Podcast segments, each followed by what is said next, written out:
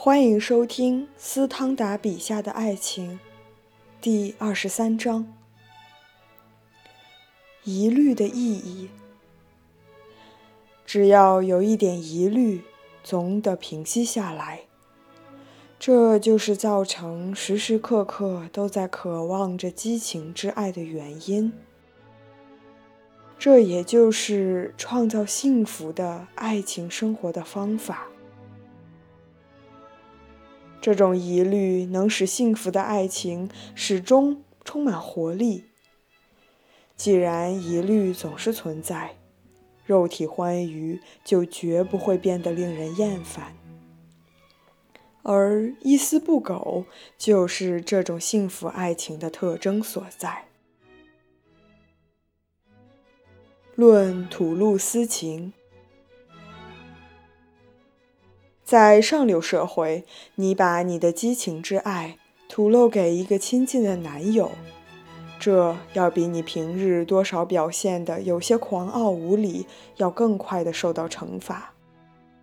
因为他知道，如果你说的都是真的，那你得到的快乐要超过他的一千倍，而这就会使他觉得你蔑视他。这种情况在女人之间还要更糟得多，因为她们的生活意趣就是要唤起一种激情，而知己的女友通常也是要在同一个情人的眼里来表现自己的殷勤的。另一方面，由于受这种激愤情绪的折磨，在上流社会里，精神上的需要就不如需要一个朋友更急迫了。在朋友面前，你可以对那些时刻耿耿在心的、令人不快的怀疑进行一番推论，因为在这种极强烈的激情中，一种纯想象出来的事情，从来都是一件实际存在的事情。他在1817年曾写道：“塞尔维亚蒂性格上的一大毛病，在这方面。”同拿破仑的性格截然相反，那就是在争论一种感情上的利害中，当某件事在精神上已经得到证明时，他还不能以此为基础，把它当做一件已经确定了的事实，而且不顾事实。这正是他的最大不幸，还要不断地把这件事重新提出来争论不休。在奢求中是很容易鼓起勇气的，那种没有被要得到某种东西的欲望所控制的结晶，又竭力加强着的勇气。在恋爱中，结晶则是全力为那种人们必须勇敢的去对付的对象服务的。一个女人既可能碰上一个毫无信义的朋友，也有可能碰上一个对一切都感到厌烦的朋友。一位三十五岁的王妃，由于必须干这干那和耍阴谋诡计等等而感到厌倦和饱受折磨，而她的情人的不够热情也使她深感不快。然而，由于不能指望使他产生另外一种爱情，只能让他去干毁灭他的活动，而且除了整天处于极度忧郁之中，没有其他的消遣，所以他就非常可能去找一种消磨时光的事情，也就是说，一种娱乐，一个生活目标，以便把不幸变成一种真正的激情。这是一种他完全无顾忌地感觉到的，对他来说是另外的一种激情，而这时他的情人就睡在他身旁。这是怨恨产生幸福的仅有的情况，因为他得以消磨时光和有事可做。最初享受到了做点事情的欢乐，而所干的事情刚一受到上流社会的怀疑，想成功的赌气就使这种消遣颇有诱惑力。对女友的嫉妒戴上了对情人怨恨的假面具，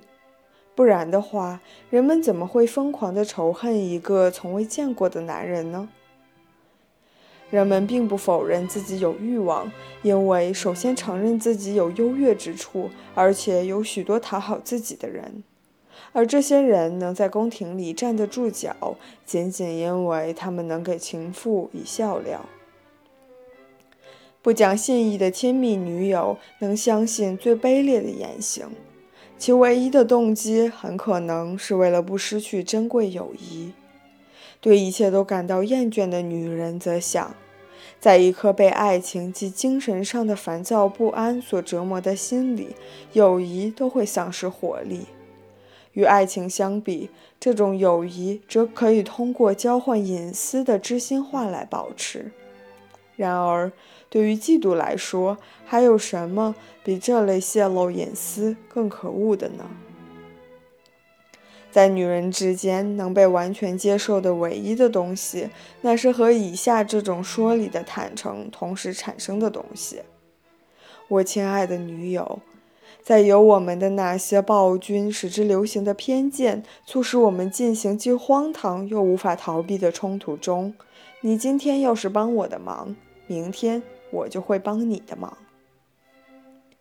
在这种例外之前，还有一种真正友谊的例外，它产生于童年时代，而且从未受到任何嫉妒的污染。激情之爱的隐私，只有在爱情上的那些多情的新手之间，以及在被好奇心和被想一世柔情所折磨的年轻姑娘之间，才会被很好的理解。他们也许是受了本能的驱使，因为本能告诉他们，正这是他们的终身大事。他们关心这种事是不会太嫌早的。大家都知道，三岁的小姑娘就能非常好的表现着讨人喜爱的本分。情趣之爱会被隐秘的知心话激起热情，而激情之爱则会因隐秘的知心话而变冷。透露隐私除了危险之外，还存在着困难。在激情之爱中，人们所不能表达的思想，并不因此就不存在，只是由于它过于细微精妙，所以人们在观察时更容易搞错。一个非常容易冲动的观察者会看不清楚事实，他对于机缘巧合的事常判断错误。更明智的做法，也许就是信赖自己。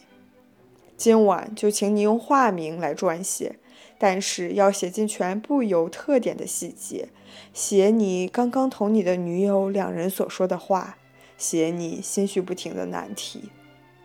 如果你在受着激情之爱的痛苦，八天以后你将会变成另一个人。那时，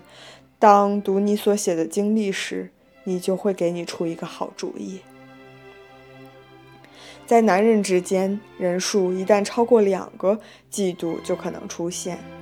礼节上要求交谈不得超乎肉体之爱，请看男人们晚宴结束后的话题就是证明。这是有人朗诵的，而且带来无限欢乐的巴佛的十四行诗，因为每个人都是按照字面的意义来接受他的邻座的赞扬和激动的。而他的邻座往往只不过是想表达一下愉快和礼貌而已。佩特拉尔克的那些迷人的温情，或者法国的情诗，都是不合时宜的。